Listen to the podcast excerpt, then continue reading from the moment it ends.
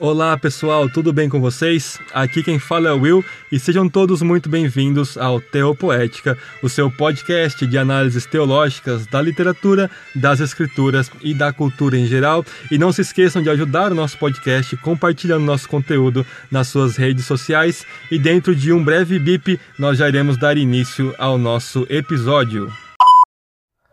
Bom, pessoal, hoje nós iremos inaugurar mais um projeto aqui no nosso Teopoética, que é o projeto de Contos Fantásticos do século XIX. Serão 12 contos nesse ano de 2021, encerrando o projeto. Nós vamos seguir a lista uh, do Ítalo Calvino. O Ítalo Calvino aqui, ele tem uma, um livro da Companhia das Letras, né, chamado Contos Fantásticos do século XIX, e nós iremos escolher 12 contos, portanto, se, portanto sendo um conto por mês neste ano de 2021. E nós vamos começar, obviamente, pelo começo. Não só o primeiro conto do livro, né, é, é o do Jan Potocki, mas o primeiro conto de uh, classificado como um conto fantástico, do gênero fantástico, foi publicado então pelo Ian Potocki, que nós vamos ver no episódio de hoje. E o conto chama A História do Demoníaco Pacheco. Nós vamos ver um pouquinho quem é o autor, aí algumas, uh, nós vamos fazer um resumo da, desse conto brevemente, nós vamos fazer mais uma análise bem rápida também a partir de um ponto de vista teológico deste conto. Esse conto foi publicado em 1805, mas só em 1958, né, mais de 100 anos depois, mais de 150 anos depois, é que foi publicado, é que voltou a ser publicado, porque a crítica, né, o pessoal acabou restringindo ele, porque achava muito macabro, mas ah, é um conto muito, muito bacana a gente analisar. Vamos falar brevemente sobre o autor, então. Vocês vão ver grafado aí, né, o nome dele como Jan Potocki com CK, né? Mas a pronúncia, né, como ele era da Polônia, né, ele era polaco, né, acaba sendo Jan Potocki, ok? Eu não sei polonês, mas a gente tem fontes para saber a fonética mais apropriada. E o Jan Potocki, ele acabou nascendo em 8 de março de 1761 e morreu em 2 de dezembro de 1815. Ele acabou se suicidando, ninguém sabe o motivo, aparentemente não havia um motivo ah, para isso, mas ele acabou tirando a própria vida. E ele foi um polímata, pessoal. Ele foi um cara expert em várias áreas. Para você ter uma ideia, ele foi um nobre, ele foi militar, ele foi etnólogo, ele foi até mesmo egiptólogo, ele foi linguista e também autor. Ele gostava de estudar até mesmo arquitetura, né? São áreas bem distantes assim no, na fragmentação de, de hoje em dia, né? Mas ele era um cara muito muito estudado, né? E ele, a sua obra mais famosa, né, acabou sendo o The Manuscripts Found in Saragossa, né? Ele acabou, eu estou falando o título em inglês, né? Mas ele, tudo que ele escreveu, ele escreveu em francês. E a tradução seria o manuscrito encontrado em Saragossa, né? E é um romance formado por uma sequência de histórias curtas interligadas, ok? Publicado, como eu falei para vocês, no ano de 1958.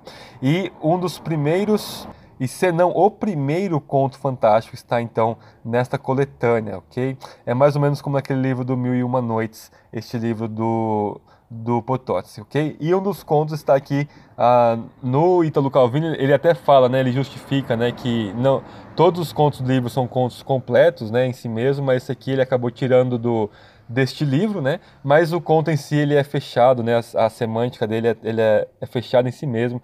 A gente consegue entender sem referência ao livro maior, que é o manuscrito encontrado em Saragossa.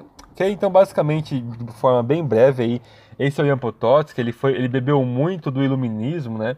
Ah, então ele tem ideias bastante iluministas, ah, o que acabou não transparecendo muito aqui, ainda que a gente possa fazer uma análise nesse sentido, no conto dele, né, do, do Pacheco, né, do endemoniado Pacheco, mas ah, em linhas bem gerais, bem gerais, bem gerais, essa é a vida do Jan Potocki, ok? A gente vai fazer uma breve a, resumo do conto agora, já com algumas análises para nós começarmos a pensar sobre ele. Mas antes, pessoal, o que seria, em uma frase bem breve, contos fantásticos? Né? Contos fantásticos são histórias né, que não podem ser explicadas pelas leis que regem o mundo, as leis naturais que governam o mundo em sua cotidianidade. São coisas assim fantásticas no tipo extraordinários, ok? O que é um conflito com o, a formação do Potocki, né? Porque o iluminismo ele é racionalista, né? Ele, ele acaba negando qualquer tipo de sobrenaturalismo, de ação a extramundana no mundo, né? E acaba afirmando essas leis como absolutas e, e, e como se não pudessem ser ah, intervindas. e nem mesmo transcendidas. Ah, por isso que você tem uma ideia de deísmo na teologia iluminista, quando não ateísta ou agnóstica. Mas o deísmo é um Deus que cria tudo e abandona a sua criação, deixa ela ah, por si mesma, porque as leis que ele criou acabam sendo suficientes para a criação se autogovernar e ele vai fazer outra coisa da vida dele, né? É, não é um Deus que intervém no mundo. Então, é muito interessante o Potocki inaugurar os contos fantásticos exatamente pela sua formação iluminista. Então vamos lá, o conto ele tem meio que um duplo, né? O que acontece com um personagem acontece com o outro. E só um parênteses, pessoal, tô apertando bastante pausa nesse episódio porque tem bastante trânsito aqui na frente de casa, tá meio complicado, mas enfim, vocês vão nos perdoando por isso. Mas o conto, basicamente, ele tem um narrador em primeira pessoa e depois toma o lugar dele o Pacheco, né, que é o cara que está endemoniado, contando história absolutamente similar e parecida, né? Talvez um espelho ali da história do primeiro narrador, que é o mesmo que termina o conto, ok?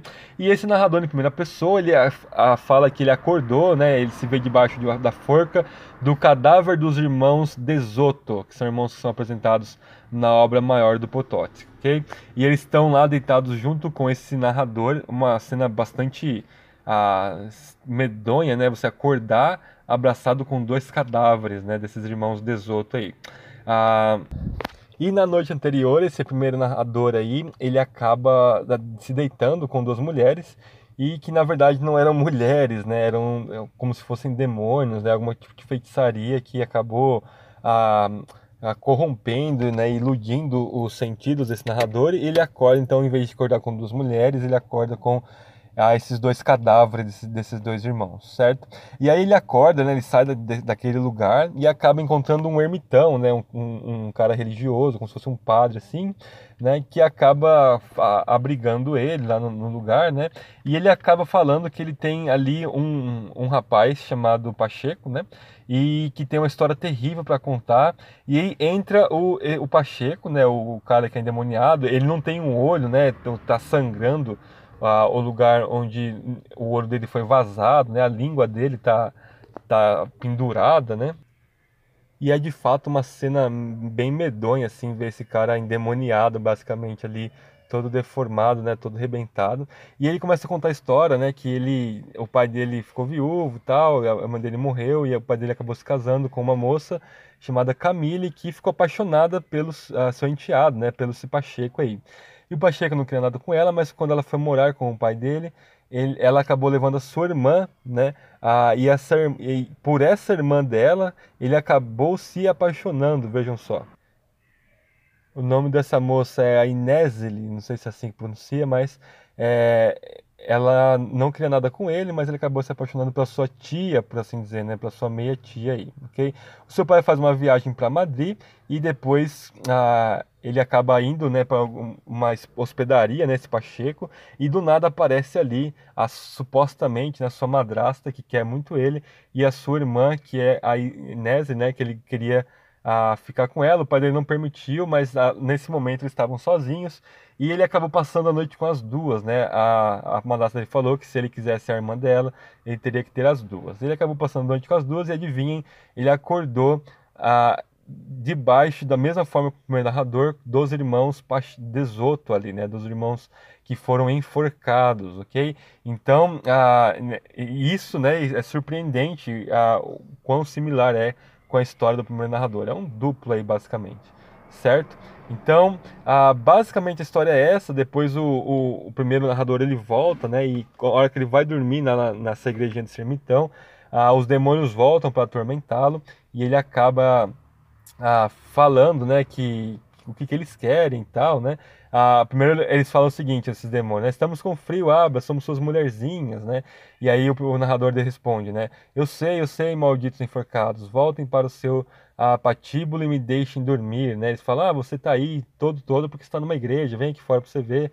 E ele acaba indo dormir e acaba o conto como se né, os demônios não conseguiriam entrar nessa igreja e ele estava seguro ali, né? Então, pessoal, o que, a gente tira dessa história? Primeiramente, a gente tem a, a, Cristo, né, que o Jesus, né, o Messias que vence o diabo, né, na cruz. Isso é muito claro no Novo Testamento, no Evangelho de João, em Colossenses, especialmente, Cristo ele esmaga a cabeça da serpente, ele triunfa sobre o diabo na cruz, né? E ah, só que quando você não tem a cruz, o, o sentido espiritual, uma união espiritual com o Cristo crucificado, você precisa se apegar a símbolos vazios, né, a crucifixos vazios e tudo mais.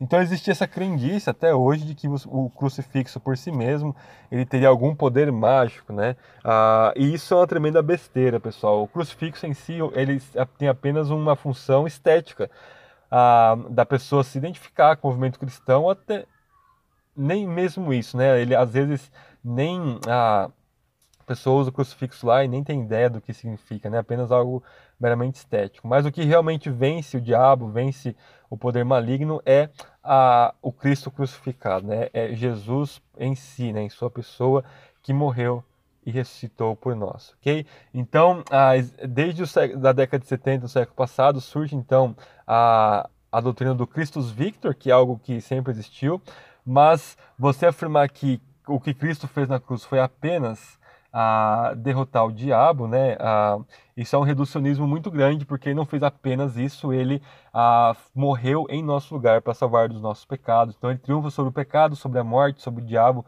sobre a velha ordem do mundo, né? E caído, a, tudo isso Cristo triunfa na cruz. Então é Christus Victor et propiciator, né? O Cristo vitorioso contra o diabo que propicia os nossos pecados, ok? Então, a, o problema deles não era muito os demônios, porque os demônios, eles, ele encontra lugar na vida do Pacheco e do narrador exatamente por causa da lascívia deles, né? Por causa da luxúria deles em querer dormir com duas mulheres, né? Então, esse desejo sexual acabou dando lugar para os demônios. Exatamente isso a obra do diabo. A obra do diabo é fazer com que nós venhamos a pecar, não é, não é botar medo na gente, não é fazer como nos filmes de terror, né, fazer aparições, nada disso. O propósito dele é fazer com que nós ah, nos entreguemos aos nossos pecados ah, e é, isso é altamente ilusório, né? O prazer que eles tinham ali diante das duas mulheres, tanto um quanto o outro, é, na verdade estavam abraçando cadáveres. E é exatamente essa natureza do pecado, né? Ah, o pecado ele nos engana proporcionando e prometendo prazeres inimagináveis, né, satisfação da nossa, dos nossos desejos mais profundos, mas a gente sempre acorda agarrados em cadáveres fétidos, né, putrefatos, apodrecidos, que nos dão medo, né, que nos deixam secos, que nos deixam parecidos com esses cadáveres suga a nossa vida, nossa alma, nossa alegria espiritual, etc, etc. Então, esta é a verdadeira natureza do pecado e é exatamente isso que o conto traz, né? O conto traz essa uh, os demônios, eles não entram na igreja e a gente tem essa crendice de que a igreja é o local, o salão, né? A igreja são as pessoas reunidas em adoração e realmente quem está dentro da igreja é quem está unido a Jesus Cristo pela fé. E quem está unido a Jesus Cristo pela fé está na mão de Cristo, como ele diz João 10, e ninguém pode arrebatar arrebatá-lo da mão de Cristo. Então, ah, como o, o, dragão de Apocalipse 12 vai atrás da igreja, da mulher, ah, o diabo sempre anda ao nosso redor buscando a quem tragar, mas o verdadeiro cristão, né, aquele que está dentro da verdadeira igreja, que é a comunidade dos que creem em Jesus Cristo de fato, ah, ele está salvaguardo do diabo. Né? O diabo ele tem como Jó, né? Ele vai tocar na nossa carne, mas ele não pode fazer nada contra a salvação da nossa alma, que é algo que é assegurado por, pelo Cristo vitorioso, né? Pelo Cristo que triunfou na cruz, ok? Ah, e é exatamente essa mensagem de, de todo o Novo Testamento é a respeito ah, deste tema. Então, não existe essa. Ah, existem várias crendices aqui, né? E reparem que você não entende esse conto de um autor iluminista sem referência à fé cristã, por mais que seja uma fé cristã com muito, muito diluída na, na, em uma imaginário de uma cosmovisão popular, né, do, do, populacho mesmo, né, hum, com muitas vertentes aqui que se desviam da, da, do Novo Testamento, né, da palavra de Deus, mas ainda assim você não consegue entender sem uma referência à fé cristã, cumprindo assim o propósito do projeto do Northrop Frye, que é mostrar que a Bíblia é a grande máquina de intertextualidade da literatura ocidental. Então, pessoal, é assim que nós lemos uh, um conto como esse com lentes cristãs, né? O conto já facilita muito, né? Mas no final, se eram demônios, se eram ilusões, né? Ah, o que importa é a nossa luta e o nosso triunfo contra o pecado através da cruz de Cristo. É o que o texto afirma algumas vezes, né? A cruz ali, mais no sentido né, do, do crucifixo, né? Mas ah, o que realmente importa é a cruz em si, né? Recentemente o o Iago Martins, né, o pastor Iago Martins, entrou numa polêmica com o Spook House, né, e ele acabou afirmando que ah, as manifestações sobrenaturais que a gente acha que são pessoas, na verdade, pessoas que ah, estão desencarnadas, né, na verdade são demônios e é exatamente isso, né? O que a Bíblia afirma. Os demônios eles podem se transformar até em anjos de luz, né? O próprio diabo pode fazer isso ah, e muito mais enganar-nos, falando que são pessoas que morreram, entes queridos e tudo mais. Então, ah, é exatamente isso que esse conto nos traz. Você tem ali pessoas, né, ali, e até mesmo eles achando que eram os irmãos de Esoto mortos, mas na verdade eram ah, demônios. O próprio texto do conto deixa isso razoavelmente claro. Tudo bem, pessoal? Ah, então por hoje é só. Eu queria só dar um recadinho para vocês. Dependendo do número de pessoas que pedirem, né, que tiverem interessadas, eu posso começar no fim de cada episódio do nosso podcast a fazer uma análise. Vejam só, prestem bem atenção, uma análise sintática do texto grego do Novo Testamento. Como seria isso? A gente pegaria um versículo de um livro uh, por episódio, né? E num versículo em sequência, a gente começaria, por exemplo, com Efésios e veria três anos em Efésios, um, um versículo por, por episódio, e eu ensinaria para vocês a como fazer uma análise da gramática do texto grego, tanto no nível da morfologia quanto no nível da sintaxe, ainda que de forma bem breve, eu iria já explicando para vocês os termos da sintaxe grega do texto do Novo Testamento, ok? Vocês já iriam aprendendo, ah, mesmo que você não saiba nada de grego, você já iria aprendendo muito, muita coisa e já iria avançando seus estudos da Bíblia, ok? Dependendo de como vocês a, a, a responderem a isso, né? Se vocês estiverem ouvindo no YouTube e vocês deixam um comentário aí, eu posso começar a fazer esses estudos com vocês, uma questão de 5 ou 10 minutos no final de cada episódio, tá bom? Então, pessoal, Deus abençoe vocês. Não esqueçam de compartilhar nosso conteúdo, de, né, de curtir e de serem edificados com isso, tudo bem? Deus abençoe vocês. Até o próximo episódio.